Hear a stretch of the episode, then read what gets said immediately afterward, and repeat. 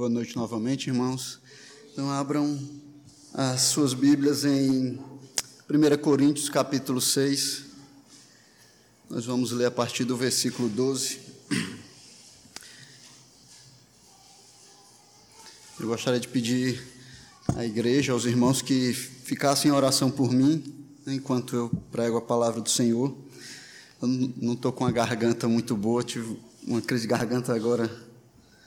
É, nesse fim de semana e pensei até que não ia dar para pregar, mas graças a Deus acho que vou conseguir. Né? E os irmãos possam ficar orando por isso. Nós vamos continuar estudando o livro de 1 Coríntios, né?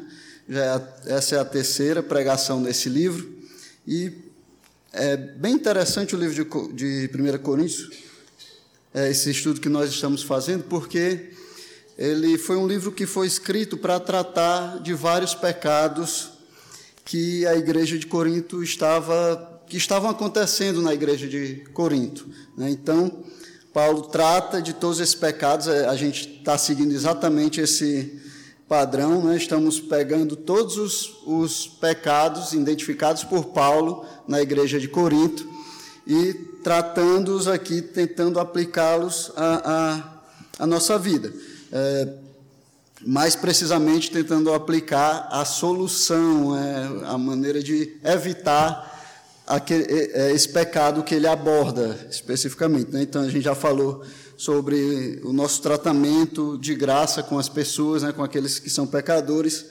Já, já falamos sobre o problema de divisão nas igrejas. E hoje nós vamos falar sobre impureza, né, sobre como nos livrar da impureza, como Paulo é, nos mostra, mostra aos Coríntios, os Coríntios e nos mostra como nos livrar da impureza. Então, acompanhe comigo a partir do versículo 12 do capítulo 6. Diz assim a palavra do Senhor: Todas as coisas me são lícitas, mas nem todas convêm. Todas as coisas me são lícitas, mas eu não me deixarei dominar por nenhuma delas. Os alimentos são para o estômago, e o estômago para os alimentos, mas Deus destruirá tanto esse como aquele. Porém, o corpo não é para a impureza, mas para o Senhor, e o Senhor para o corpo.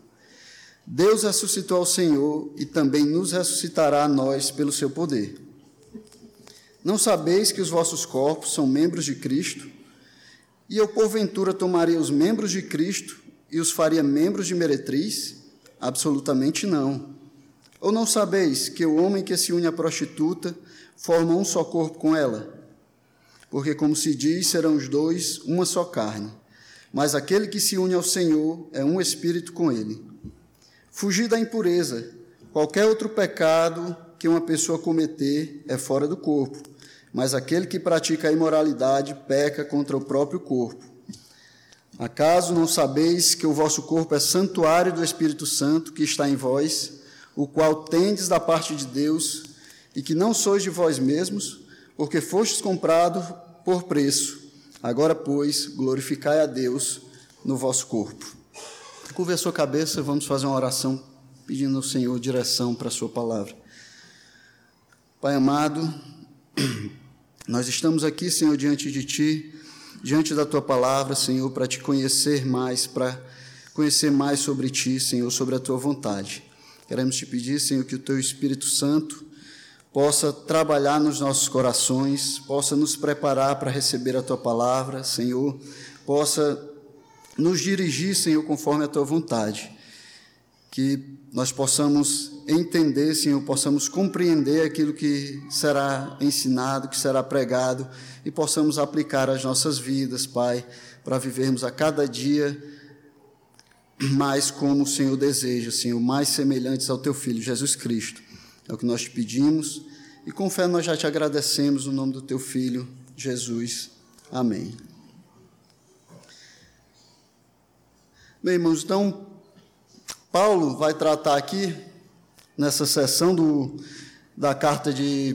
na primeira carta que ele escreveu aos Coríntios, sobre imoralidade sexual, sobre impureza sexual. E aqui ele vai falar de várias coisas que estão relacionadas com isso. Ele vai começar lá no capítulo 5, falando sobre isso, e vai até o final do capítulo 6, falando sobre imoralidade, sobre impureza, e demonstrando como nós, crentes, devemos fazer para nos livrar da impureza, para nos livrar da imoralidade. E ele vai falar sobre. É, é, vai falar para uma igreja, a igreja de Corinto, que estava no meio de uma sociedade que era muito corrompida na área sexual. Né? A cidade de Corinto, a sociedade na, na cidade de Corinto era uma sociedade muito corrompida. E os crentes estavam inseridos ali, e esses crentes, eles tinham saído dessa sociedade. Né? E a igreja estava, é, há pouco, tinha se formado, e ainda havia resquícios é, da corrupção da sociedade na igreja a, de Corinto. Por isso, Paulo envia a carta identificando esse pecado, exortando os coríntios sobre esse pecado e mostrando aos coríntios o que fazer para se livrarem desse pecado, né, para escaparem da armadilha da imoralidade. Bem, não é preciso nós sermos muito inteligentes, nem muito perspicazes, para para saber que nós devemos nos preocupar com a cultura onde nós estamos inseridos, né? a cultura que nos rodeia. As filosofias de vida desse mundo são baseadas no materialismo, no individualismo, no predomínio dos direitos pessoais e no hedonismo. Né? As pessoas é, vivem para elas mesmas, vivem com o fim de se satisfazerem. Isso, isso nos lembra a todo momento como essa cultura onde nós estamos inseridos ela é antagônica e incompatível com o ensino bíblico. A todo momento nós podemos ver isso, nós podemos ver a diferença do ensino bíblico e a diferença do que é ensinado nessa sociedade, nessa cultura. E a mídia, né, TV, rádio, jornais, internet, é capaz de propagar essas filosofias em nossas casas por meio de filmes, por meio de novelas envolventes, clipes musicais e comerciais que, que duram às vezes 30 segundos, 10 segundos, mas que tomam a nossa atenção de tal forma que nos fazem repetir, repetir jargões, né, repetir frases inconscientemente. E essas, esses jargões, essas frases, elas ficam tão fortes no nosso inconsciente que acabam virando parte nosso, do nosso vocabulário. Né? Elas passam a fazer parte daquilo que nós falamos e nós nem percebemos isso. Né? É, quem, não, quem não se lembra das, das propagandas que diziam que é, o bombril tem mil e uma utilidades, né? Isso, é isso virou uma coisa que era tão repetida, tão colocada dentro das nossas casas, que virou até parte de, virou até um termo que nós usamos, né? Então, você tem alguém que sabe fazer tudo, aquela pessoa desenrolada que consegue fazer tudo, esse daí é o bombril, né? Ele faz tudo, né? tem mil utilidades, sabe fazer de tudo, né? Quando era aquele que não sabe fazer as coisas muito bem, né? Que é, é vamos dizer assim, no, no bom cearense, lesado, não gosta muito de trabalhar, a gente dizia, não, não é assim uma Brastemp, né? mas dá para dá o gasto. Então, é, essas, essas coisas são coisas que entram na nossa, nas nossas casas, entram na sociedade, a sociedade coloca no, nos, nas nossas cabeças e inconscientemente nós conseguimos lembrar, lembrar delas, elas começam a fazer parte da, das nossas vidas. Né? Até hoje a gente ainda tem quem gosta de Instagram, Facebook, é, WhatsApp, as pessoas ainda usam a propaganda do, do Mastercard né, para fazer algumas coisas. Aquela que dizia: existem coisas que o dinheiro não compra, mas para todas as outras existe Mastercard. Né? Então, muito, ainda é muito usado hoje em dia. E quando, a, e quando a gente olha, vê o Tony Ramos, a primeira coisa que a gente lembra é que carne é friboi, né? Está ele virou o garoto propaganda da Friboi e está no nosso, no nosso inconsciente. Então, não é difícil demonstrar que nós somos fortemente influenciados por uma filosofia de vida que é decididamente antibíblica, é contrária ao ensino bíblico. E nós precisamos ser firmes em defender a verdade, né? a verdade que é capaz de transformar vidas e a verdade que é capaz de desmascarar esse engano que a sociedade impõe sobre nós, né, que tenta, que nos pressiona e tenta nos tomar a cada dia. E uma área em que a nossa cultura mudou mais claramente a verdade de Deus e mentira é a, é a área da sexualidade. Né? Então, hoje, nós conhecemos todos os tipos de distorções relacionados à, sexu à sexualidade. Nós podemos dizer que a nossa sociedade hoje é muito parecida com a sociedade de Corinto, né? da época de Paulo, da época quando Paulo estava pregando para a igreja de Corinto. Nós podemos ver todo tipo de desvirtuação, né? desde é, poligamia, é, casamentos homossexuais, até relacionamentos com animais. Né? Então, a sociedade deturpou o que a Bíblia fala sobre sexualidade.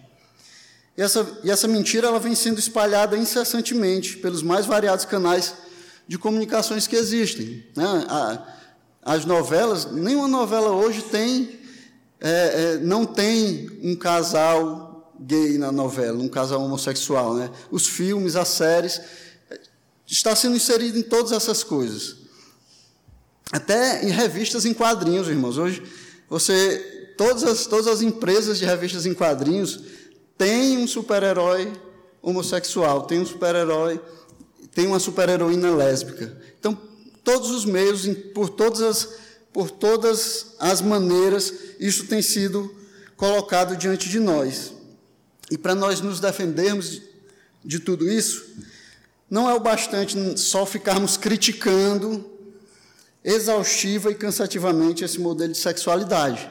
Não basta só fazer críticas, não basta só nós falarmos que está errado, não, não é o bastante só dizermos que essa não é a maneira certa. Para ganhar essa batalha, nós precisamos nos, nos preparar, nos preparar fortemente, pensando genuinamente de uma forma bíblica sobre o que é pureza sexual sobre o que a Bíblia requer de nós quanto à pureza sexual, o que a Bíblia nos ensina, como ela diz que nós devemos andar com relação à pureza sexual, com relação à imoralidade, como nós devemos. É, só dessa forma nós vamos poder nos defender, se nós estivermos com o nosso pensamento arraigado na Bíblia, concentrado naquilo que a palavra de Deus nos ensina a respeito da sexualidade.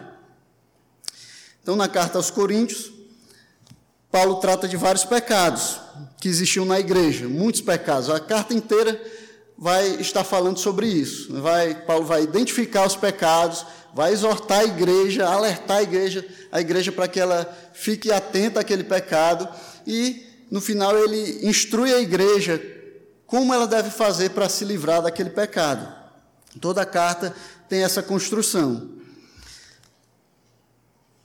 Então, cada vez que ele identifica um pecado, exorta os, exorta os irmãos, ele também instrui como eles devem corrigir esse pecado. E é aí onde nós vamos estar nos concentrando, né? nos concentrando em como corrigir o pecado, na instrução de Paulo a respeito de como nos livrar desse tipo de pecado. E nós vimos lá no início da carta, quem estava aqui na primeira pregação é, em, em 1 Coríntios, Paulo tratando os crentes de Corinto, mesmo que fosse uma igreja onde ele estava escrevendo uma carta para falar de vários problemas, de vários pecados, mas ele tratando aqueles irmãos de Corinto, de Corinto é, é, sob uma perspectiva graciosa, sob uma perspectiva da obra de Deus na vida deles. Né? Então ele começa chamando ele, eles de santos, dizendo que tem certeza que Deus vai consumar a boa obra neles, que eles vão até o, até o final, que eles vão é, encontrar, vão se encontrar com Cristo, vão estar até o final com Cristo. Então, Paulo é, decidiu olhar para aqueles crentes em Corinto a partir da obra de Deus feita na vida deles, e não a partir do pecado que eles cometiam. Né? Então, ele começa com graça e misericórdia essa carta, nós vimos isso. No capítulo 1 até o 4, ele trata das divisões na igreja. A gente também já estudou sobre isso. Né? Mais precisamente, nós estudamos os, os nove primeiros versículos do capítulo 3, que é onde Paulo também vai dar a instrução de como a igreja se livrar das divisões. Mas aí ele diz que aquela igreja, a igreja de Corinto, ela tinha divisões porque por causa da imaturidade dos crentes que estavam nela, dos crentes que compunham aquela igreja. Eles não tinham crescido espiritualmente, ainda eram crianças na fé, e por isso eles causavam divisões na igreja. Né? A igreja estava dividida com vários partidos, várias facções, cada um correndo para um líder, né? esquecendo da unidade cristã. E ele ainda termina no capítulo 4 exortando os líderes e dizendo que nessa matéria, na matéria de unidade e fidelidade, os líderes devem ser exemplo para os fiéis.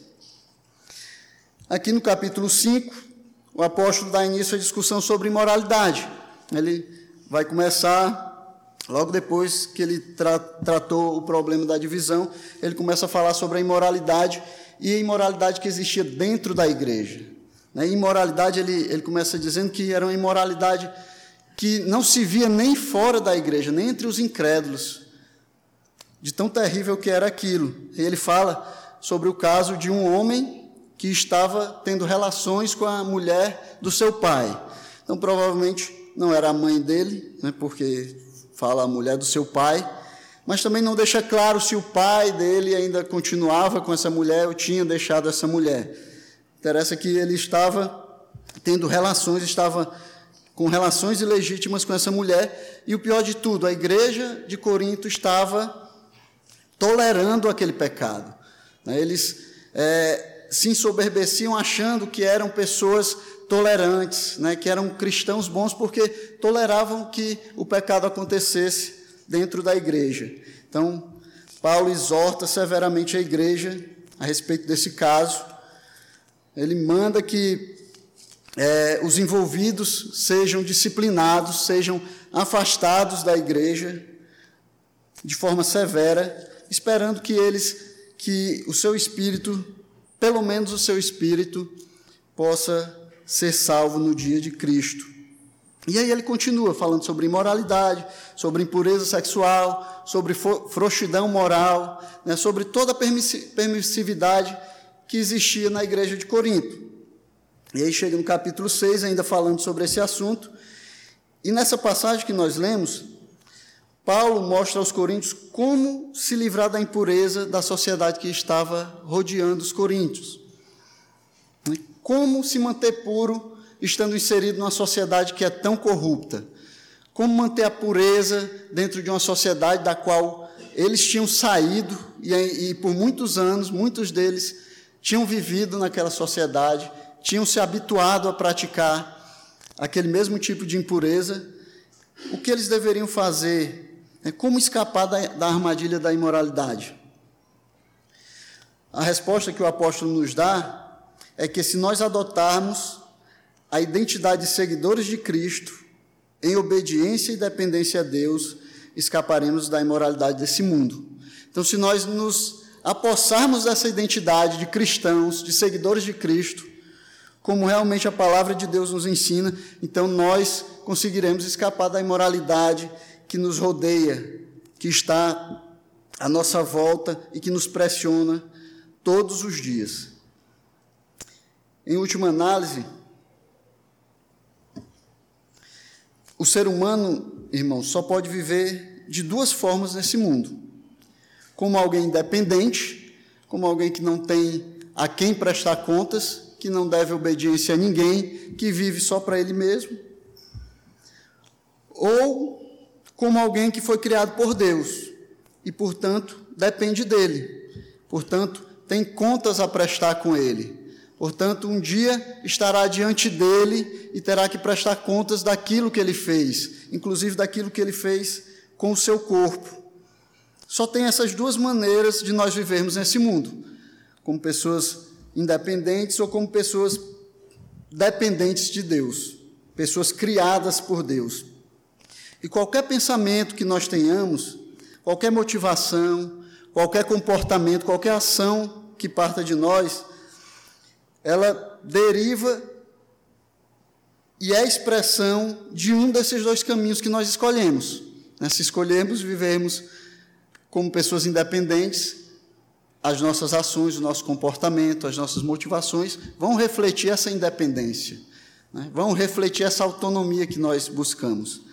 Mas se nós reconhecemos que somos criados por Deus e vivemos dependentes dele, então esse nosso conhecimento é, vai se expressar nas nossas ações, vai se expressar no nosso comportamento, vai se expressar naquilo que falamos e naquilo que fazemos e como nós vivemos a nossa vida.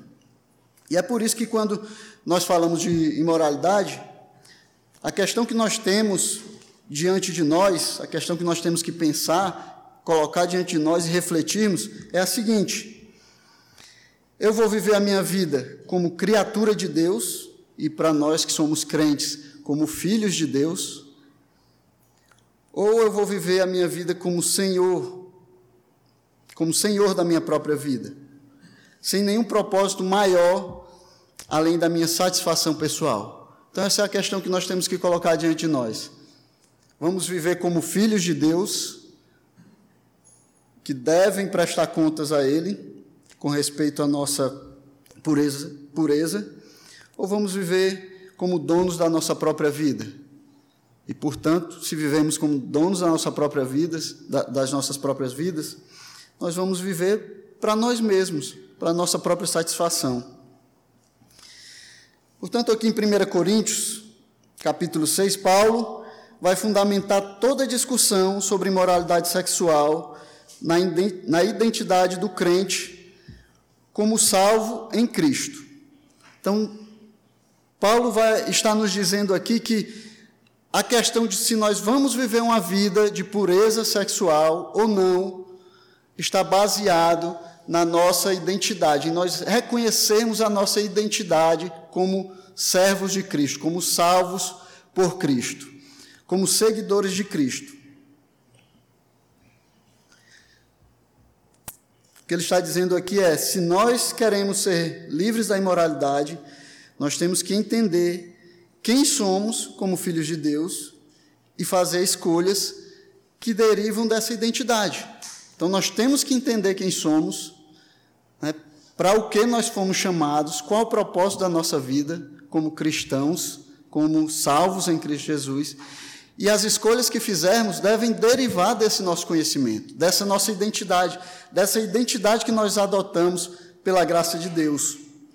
E aí, Paulo vai lembrar aos Coríntios, aqui a partir do versículo 12 até o 20, ele vai lembrar aos Coríntios sobre a sua identidade, sobre é, aquilo que eles são em Cristo Jesus, aquilo para o que ele foi chamado, para, o que eles foram chamados. E isso serve para nós também. Como é que Paulo faz isso? Como é que ele lembra aos coríntios da sua identidade como cristãos? Aqui, nesse texto que nós lemos, ele faz quatro declarações acerca da nossa identidade. Quatro declarações que nós temos que lembrar, que tem que estar sempre nas nossas mentes, para nós estarmos sempre atentos à nossa identidade cristã.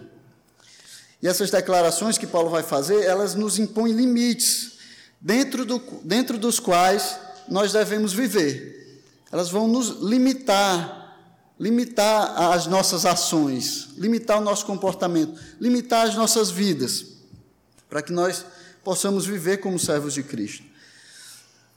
Elas fazem isso não somente na área sexual, mas em qualquer outra área da nossa vida, mas principalmente nessa área que é sobre o que Paulo está tratando aqui no texto que nós lemos. Né? Ele está tratando justamente sobre imoralidade sexual, sobre pureza sexual, e é exatamente sobre isso que nós vamos falar. Então, nós vamos estudar esse texto e entender quem nós somos diante de Deus e por que esse entendimento de quem somos nós pode nos proteger da impureza.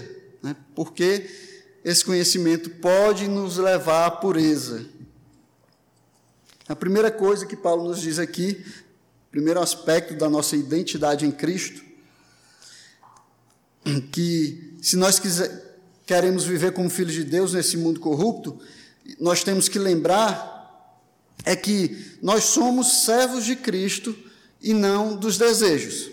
No versículo 12, Paulo inicia dizendo assim: Todas as coisas me são lícitas, mas nem todas convêm. Todas as coisas me são lícitas, mas eu não me deixarei dominar por nenhuma delas. Então, o primeiro aspecto da nossa identidade cristã, que Paulo está nos lembrando aqui, é que nós somos servos de Cristo e não dos nossos desejos. Então, nós não podemos ser dominados pelos nossos desejos. E ele começa dizendo que nós podemos todas as coisas, mas não é porque nós podemos que nós devemos todas as coisas. Imagine, irmão, se Deus fizesse conosco tudo o que Ele pode fazer conosco, tudo que é direito dele fazer conosco. Coitado de nós, hein? se Ele fosse fazer tudo o que Ele pode fazer conosco, nós já teríamos perecido, já estaremos no inferno. Então nós temos que ser seguidores de, de Deus, temos que ser imitadores de Cristo nessa área também. Não é porque nós podemos fazer todas as coisas que nós devemos fazer tudo o que nós queremos.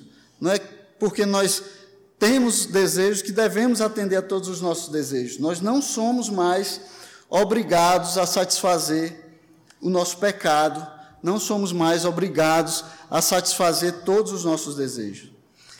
Cristo nos libertou da escravidão dos desejos da natureza pecaminosa. E ele não fez isso para que nós usufruíssemos uma liberdade que é autodirigida. Ele não nos libertou para que nós possamos fazer tudo o que nós queremos. Né? Nós agora não somos os mestres das nossas vidas, para dirigir a nossa vida, dirigir a nossa liberdade, para fazermos tudo aquilo que nós quisermos, tudo aquilo que nós desejamos. Não, não foi para isso que Cristo nos libertou.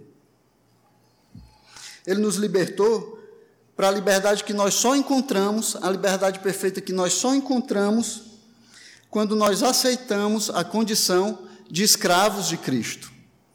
Então nós só encontramos a verdadeira liberdade quando nós aceitamos que nós somos escravos de Cristo. Então parece um paradoxo, não é, irmão? Mas nós somos livres verdadeiramente, realmente, quando aceitamos a condição de escravos de Cristo. Ele é o Senhor que nos livrou da tirania de outros senhores cruéis. Nós éramos dominados por outros senhores cruéis, outros senhores que nos dominavam, que faziam a vontade deles sobre nós. Né? Nós não podíamos escolher fazer o bem, não podíamos escolher fazer o que Deus queria que nós fizéssemos. Nós estávamos presos, éramos escravos, escravos do pecado, mas Cristo nos libertou. E se vocês voltarem um pouco comigo aí até Romanos, capítulo 6 também, capítulo 6, a partir do versículo 1, Paulo vai falar um pouco sobre essa liberdade. E ele vai mostrar aqui qual a profundidade dessa liberdade o quanto nós fomos livres, né? qual, qual é a qualidade da liberdade que Cristo colocou sobre nós. Então ele começa no versículo 1 dizendo: Que diremos, pois? Permaneceremos no pecado para que seja a graça mais abundante? Então ele começa fazendo essa pergunta, porque antes, no, no capítulo 5, ele estava falando sobre, estava falando que onde abundou o pecado, superabundou a graça de Deus. Né? Paulo estava explicando que não importa a quantidade de pecado, não importa o quanto alguém é pecador, não importa a quantidade de pecado, a vida de pecado que ele levou, a graça de Deus é mais abundante do que esse pecado que ele cometeu. Mas prevendo que alguns corações corruptos e pecadores iriam raciocinar da seguinte forma: ah, já que a graça de Deus é maior onde há mais pecado, então eu vou pecar mais para ter mais graça de Deus. Então Paulo já previu que as pessoas iam pensar, raciocinar dessa forma, e ele, ele mesmo já faz a pergunta e ele mesmo já responde. Ele diz: Permaneceremos no pecado para que seja a graça mais abundante? E ele responde no versículo 2: De modo nenhum. Como viveremos ainda no pecado, nós, o que para ele morremos? Então a nossa libertação do pecado ela foi tão grande, tão profunda, que é como se nós tivéssemos morrido para o pecado. É como morrer. O que Paulo está dizendo aqui, irmãos, que é, você não, não, não fugiu de um, de um senhor cruel porque ele de repente deixou a porta ali aberta e aí você viu essa oportunidade de escapar, e aí você saiu correndo, mas existe a possibilidade de ele lhe pegar a qualquer momento. Ele está ali atrás de você, ele pode mandar pessoas atrás de você e você pode ser pego a qualquer momento. Não, Paulo, não é isso que aconteceu. Esse Senhor, ele não pode mais alcançar você, ele não pode mais escravizar você, porque você morreu para ele. Ele não tem mais como lhe alcançar. Você está livre do pecado. O pecado não tem mais poder sobre você. Mesmo que ainda vivamos sobre a influência do pecado por causa do nosso corpo mortal, por causa desse mundo, mas nós não somos mais dominados por ele. Ele não é mais o nosso mestre. E aí ele continua: Ou porventura, ignorais que todos os que fomos batizados em Cristo Jesus, fomos, fomos batizados na sua morte? Fomos, pois, sepultados com ele na morte pelo batismo, para que, como Cristo foi ressuscitado dentre os mortos, pela glória do Pai, assim também andemos nós em novidade de vida. Então, agora nossa vida é uma nova vida, não é mais aquela antiga vida. Porque se fomos unidos com Ele na semelhança da Sua morte, certamente o seremos também na semelhança da Sua ressurreição, sabendo isto que foi crucificado com ele o nosso velho homem, para que o corpo do pecado seja destruído, e não sirvamos o pecado como escravos. O nosso velho homem foi crucificado, irmãos. Ele não vive mais. Ele foi crucificado na cruz com Cristo, e agora nós não somos mais servos do pecado. Porquanto quem morreu justificado está do pecado. Ora, se já morremos com Cristo, cremos que também com ele viveremos sabedores que, havendo Cristo ressuscitado entre os mortos, já não morre, a morte já não tem domínio sobre ele. Pois quanto a ter morrido, de uma vez para sempre morreu para o pecado, mas quanto a viver, vive para Deus. Assim também nós, considerai-vos mortos para o pecado, mas vivos para Deus em Cristo Jesus. Não reine, portanto, o pecado em, no, em, vosso corpo mortal, de maneira que obedeçais às suas paixões. Então, se você morreu com Cristo, não deixe mais que o pecado seja rei na sua vida, seja senhor na sua vida. Ele, você já morreu para o pecado. Versículo 13 ele diz: Nem ofereçais cada um os membros do seu corpo ao pecado como instrumentos de iniquidade, mas oferecei-vos a Deus como ressurretos dentre os mortos e os vossos membros a Deus como instrumentos de justiça, porque o pecado não terá domínio sobre vós, pois não estáis debaixo da lei, e sim da graça. Então, esse, esse é o tamanho da libertação que Cristo operou nas nossas vidas, irmãos. Nós fomos completamente libertos do pecado. O pecado não pode mais nos dominar. Ele não pode mais reinar nas nossas vidas, mesmo que ainda vivamos sob a influência dele, mas nós não somos obrigados a servir a ele como escravos, como nós éramos quando ainda não conhecíamos a Cristo. Então lembre disso, nós somos servos de Cristo e não dos desejos. Nós não precisamos mais entregar os nossos membros como instrumentos de Satanás. Agora temos a liberdade para entregar os nossos membros como instrumentos de justiça. Antes nós não podíamos querer a justiça, nós não podíamos fazer a justiça, mas agora nós temos a liberdade de entregar os membros do nosso corpo para a justiça. E nossa vida sexual pode expressar uma submissão alegre a Cristo, ou pode expressar lealdade a outro senhor qualquer. Se nós não servimos a Cristo, nós vamos servir a outro Senhor. Nós nunca vamos fugir de estarmos servindo alguém. Nos identificar com Cristo significa morrer para todos os outros senhores, inclusive para nós mesmos. É isso que significa se identificar com Cristo. É isso que significa ser servo de Cristo, se identificar como seguidor de Cristo. Lembra, Cristo disse: Quem quer vir após mim, tome não dá para seguir sem tomar a cruz, irmãos. Tomar a cruz significa morrer, morrer para tudo, morrer para o mundo, morrer para a carne, morrer para o pecado e viver somente para Cristo. Viver somente para Cristo, morrer inclusive para nós mesmos, para os nossos desejos, para o nosso ego e viver somente para Cristo. Então, esse é o primeiro aspecto que Paulo fala da nossa identidade cristã, que nos livra da impureza sexual, que nos livra da imoralidade. É nós entendermos que nós somos servos de Cristo e não das paixões e não dos desejos.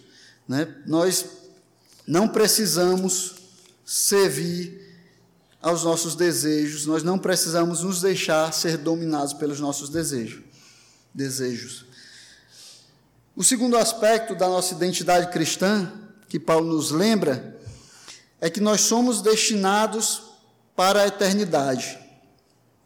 Paulo diz aqui nos versículos 13 e 14: os alimentos são para o estômago, e o estômago para os alimentos.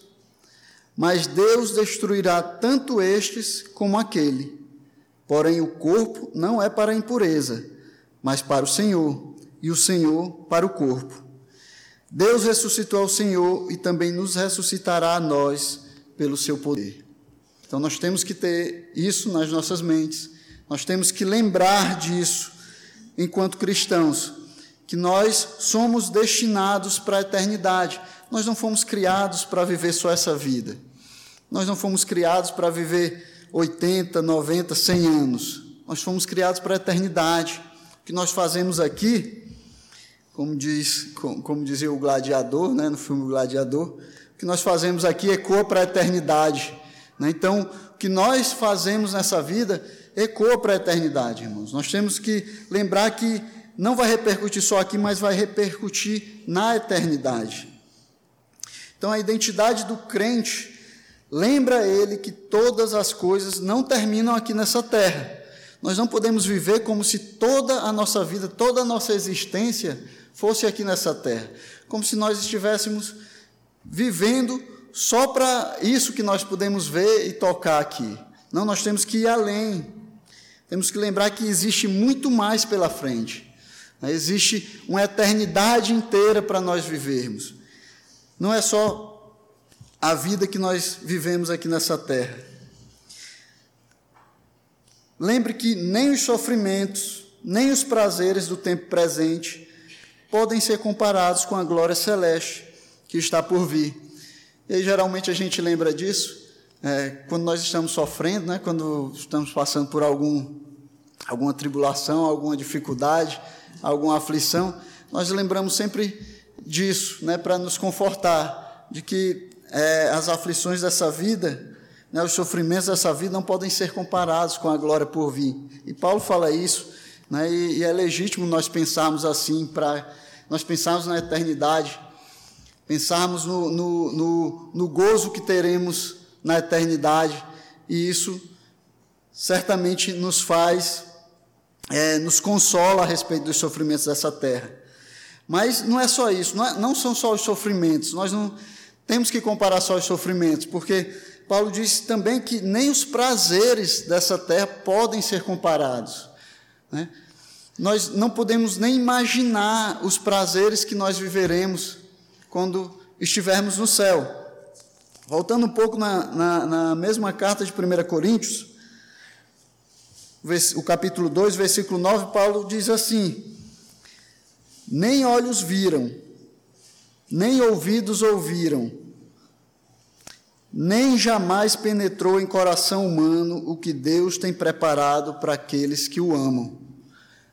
Então nós não podemos compreender. Né?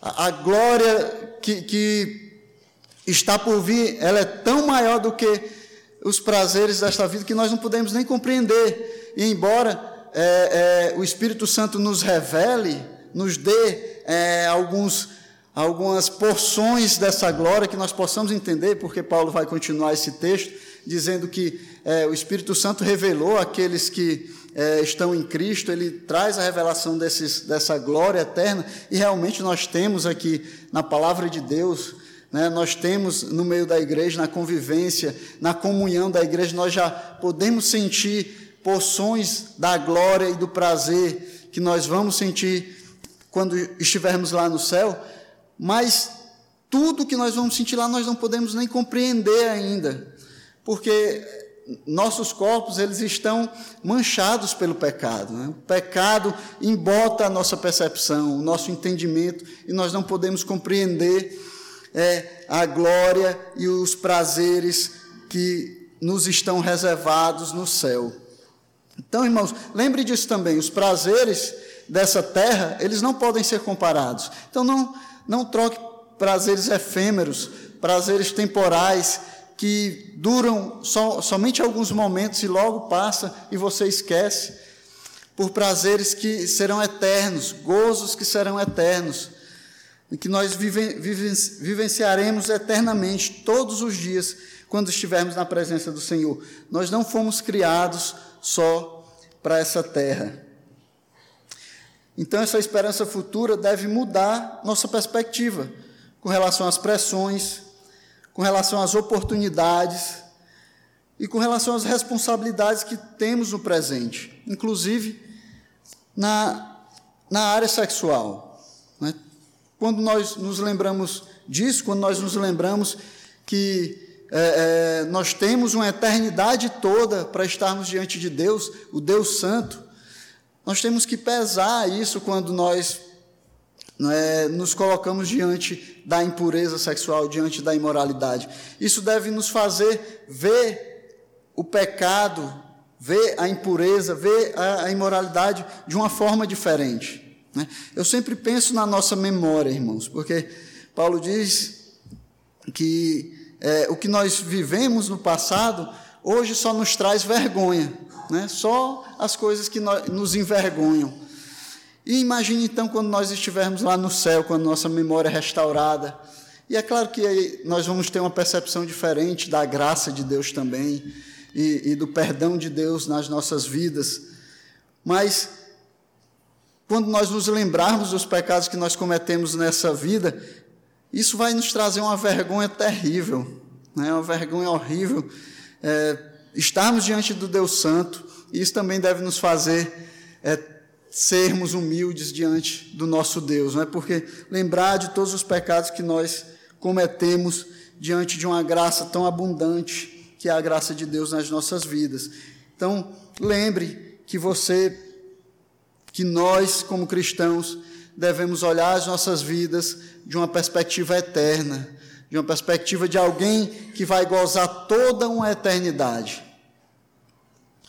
E até mesmo aqueles que não têm a perspectiva de estarem no céu, embora não, não, não, não tenham essa perspectiva de estar com Deus, mas a Bíblia nos fala que todos nós seremos eternos, né?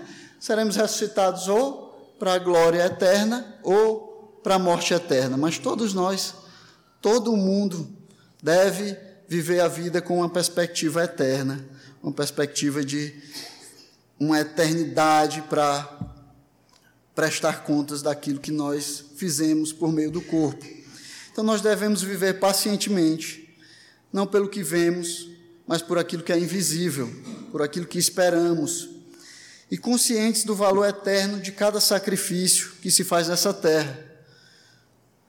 Pois cada sacrifício e cada sofrimento que passarmos nessa terra em nome de Cristo está produzindo para nós eterno peso de glória.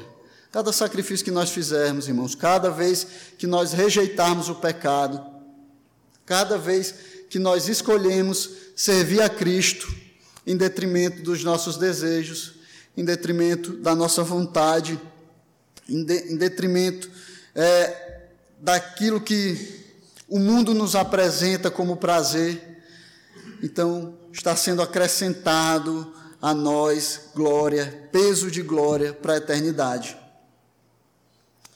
E aí Paulo aqui nesse, nesse trecho ele faz um ele faz uma ilustração para explicar aos coríntios que coisas terrenas, como o estômago, como é, o alimento, o apetite, essas coisas elas serão destruídas. Mas o corpo, o corpo não será destruído, o corpo o Senhor ressuscitará. A comida e o estômago foram criados por Deus, um para o outro. E a relação que há entre esses dois é uma relação meramente biológica. O corpo, o, estômago foi criado para o alimento e eles se relacionam numa relação puramente biológica. Provavelmente aqui Paulo estava respondendo aos coríntios, é porque eles estavam usando um ditado que nós chamaríamos hoje um ditado popular da época. Né? Eles estavam dizendo assim, eles estavam usando isso para tentar convencer Paulo, dizendo assim: assim como uma comida é para o estômago, o sexo também é para o corpo. Então, dizendo isso é coisa normal. Né? E daí surgiram, já estavam surgindo heresias nesse sentido, no sentido de dizer que o corpo é mau, de que o corpo é só matéria, de que Deus não se importa com o corpo e de que é, ele, o espírito é que é bom, então nós temos que nos libertar desse corpo mau e podemos fazer o que quiser com esse corpo. Então os coríntios provavelmente estavam dizendo para Paulo: não, assim como a comida é para o estômago, o corpo é para o sexo. Então nós temos que, que fazer, utilizar o corpo para o sexo. Só que Paulo está mostrando para ele que a relação do estômago e da comida é temporal. E o propósito de Deus para eles vai acabar. Vai chegar um momento que vai cessar o propósito de Deus para o estômago e para a comida. Vai chegar ao fim o propósito de Deus para eles. Mas o corpo não. O corpo foi criado por Deus para funções muito maiores que apenas funções biológicas. O corpo também tem funções espirituais. Ele também foi criado para funções espirituais e funções eternas. O corpo, o nosso corpo, é um instrumento de Deus para o uso e para a glória dele. Então, nós não podemos comparar o nosso corpo com o estômago, com os alimentos, com, as, com coisas que são temporais, com coisas que se acabam, com coisas que têm é, um propósito e um tempo estipulado, mas que vão chegar a um fim. O nosso corpo não. O nosso corpo, como Paulo disse aqui, Deus ressuscitará. Deus ressuscitará o nosso corpo. Então, ele tem uma função espiritual, ele tem uma função eterna e essa perspectiva eterna deve estar nas nossas mentes quando se colocam diante de nós a, a possibilidade da imoralidade, da impureza sexual. E a terceira marca da nossa identidade cristã, que nos livra da impureza, é que nós somos um com Cristo. Paulo vai falar sobre isso aqui nos versículos 15 até o 18 ele diz: Não sabeis que os vossos corpos são membros de Cristo? E eu, porventura, tomarei os membros de Cristo e os faria membros de meretriz? Absolutamente não. Ou não sabeis que o homem que se une à prostituta forma um só corpo com ela? Porque, como se diz, serão os dois uma só carne. Mas aquele que se une ao Senhor é um espírito com ele. Fugir da impureza, Qualquer outro pecado que uma pessoa cometer é fora do corpo, mas aquele que pratica a imoralidade peca contra o próprio corpo. Então, o que Paulo está dizendo que aquilo que nós fazemos no corpo tem um, um, tem uma consequência espiritual, porque nós estamos unidos com Cristo. Né? Ele é a cabeça e nós somos o corpo. Né? Nós não podemos entregar os membros de Cristo à impureza, à imoralidade, à prostituição. O corpo do crente não é apenas propriedade do Senhor agora e no futuro. Não é só isso. É mais do que isso. Nós somos parte do próprio corpo de Cristo. Somos membros dele, membros do corpo de Cristo. É o que Paulo diz também lá em Efésios 1, 22 e 23, falando sobre a glória de Cristo, falando sobre a glória que Deus deu a Cristo. Ele diz que para ser Ele, Cristo, o cabeça sobre todas as coisas, o deu à igreja, a qual é o seu corpo. Então a igreja é o corpo de Cristo.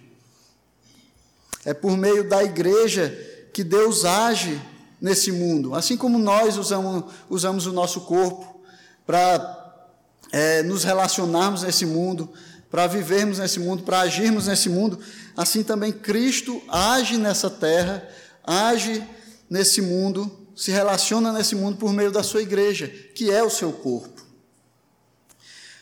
Nós, crentes, estamos unidos a Cristo em uma união que é inseparável. Não devemos nunca pensar ou agir como se nós estivéssemos sozinhos, como se o nosso pecado afetasse só a nós mesmos. Tudo que nós fazemos deve levar em conta Cristo, porque a nossa união com Ele é eterna. Então, tudo que você faz com o seu corpo, se você entrega ele à impureza, se você entrega ele à imoralidade, lembre, você está entregando os membros de Cristo à imoralidade. Você está entregando o corpo de Cristo à imoralidade. Cristo, Deus Santo, que não tem pecado, você está entregando o corpo dele, os membros dele, ao pecado.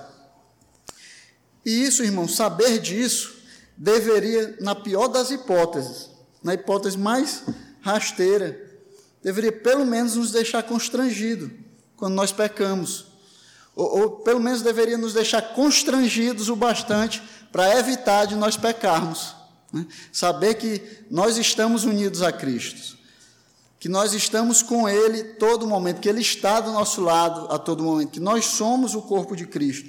Isso deveria nos constranger, na pior das hipóteses, nos constranger de maneira que nós evitássemos o pecado, que nós nos evitássemos entrar em situações que nos levassem ao pecado.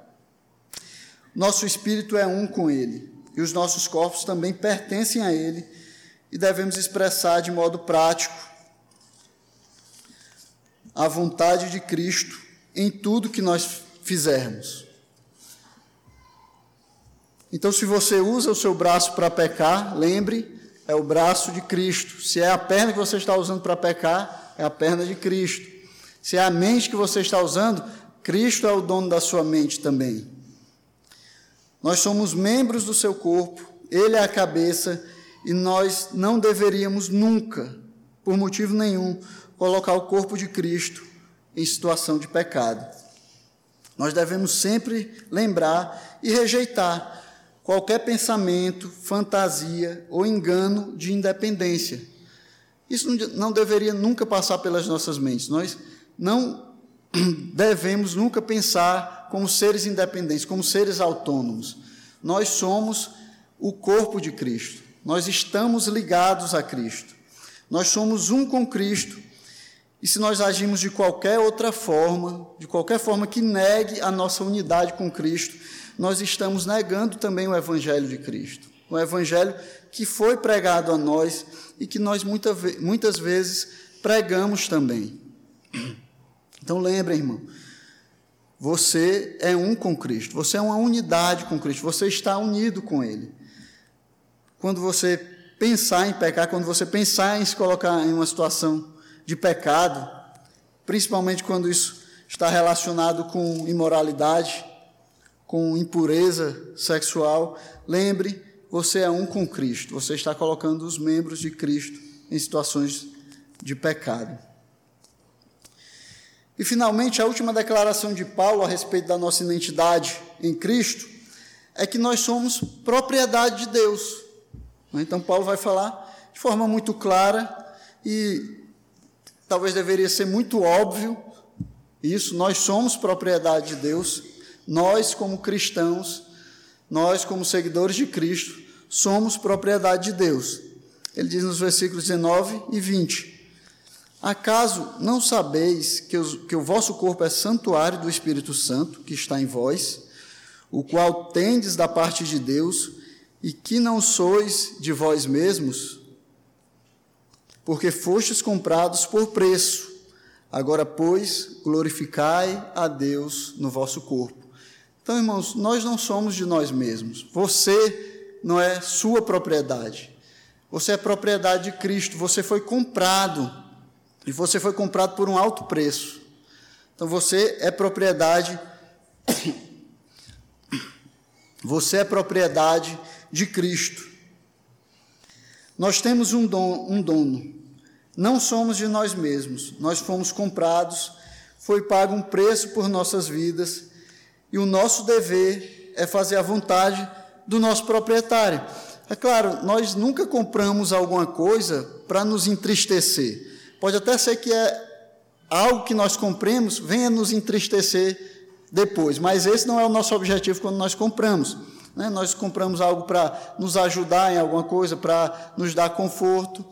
E quando você compra uma casa, você espera o melhor daquela casa. Né? Você espera que ela lhe proteja é, do sol, lhe proteja da chuva, que ela seja um lugar seguro para você estar. Você espera que aquela casa atenda às suas expectativas, enquanto algo que você comprou para você.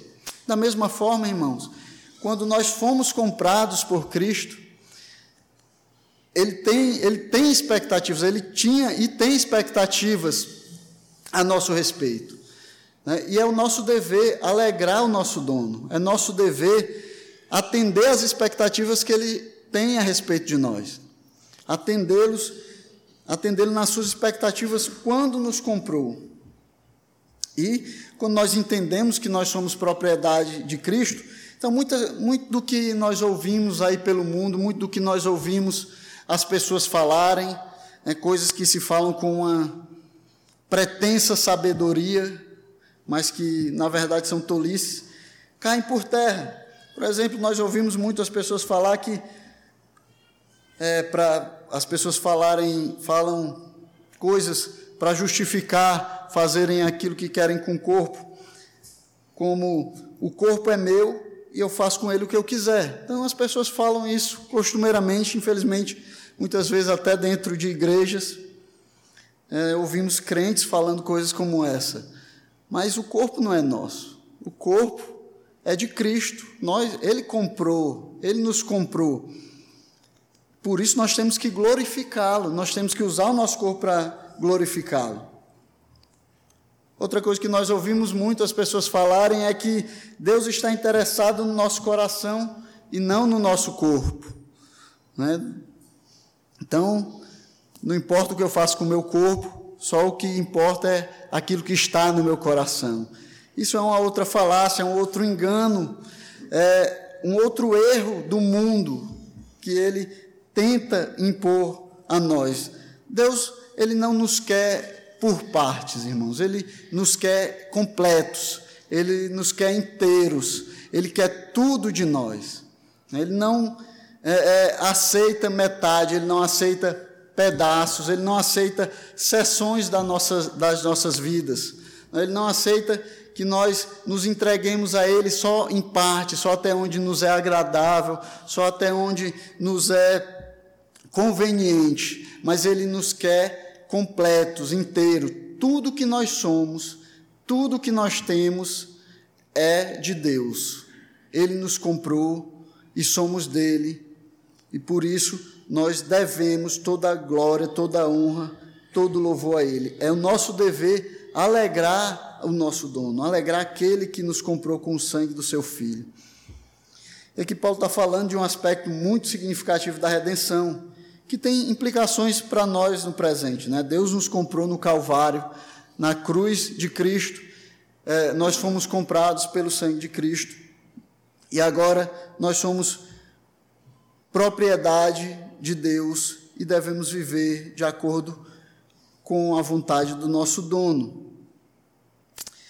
Por isso nós pertencemos a Ele, porque fomos comprados na cruz do Calvário, não pertencemos mais a nós mesmos.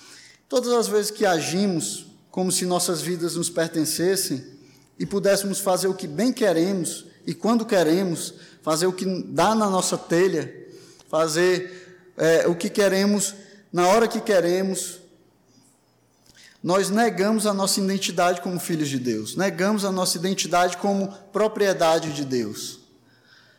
Nós não podemos viver por nossa própria conta. Nós temos um dono que nos comprou, nos comprou com alto preço, um preço que ninguém mais podia pagar. O preço foi a morte do Filho eterno de Deus. Jesus era homem e ele estava aqui como homem, e ele era 100% homem e por isso ele pôde morrer, mas ele também era Deus, era 100% Deus e ele era eterno.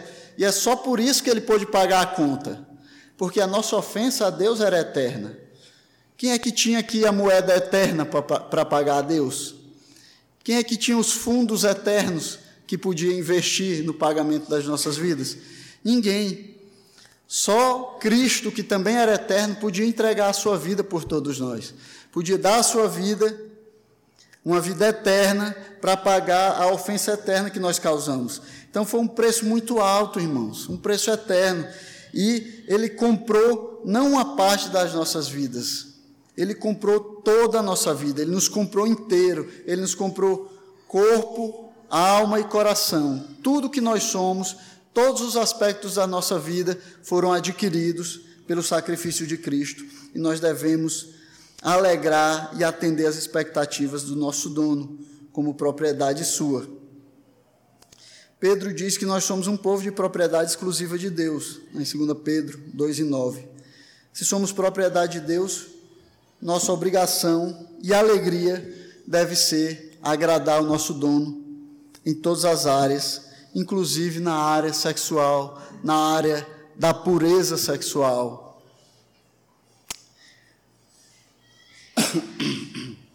E para nós concluirmos, irmão, irmãos, esses quatro aspectos da nossa identidade em Cristo nos dão limites, como eu disse no começo, eles nos limitam.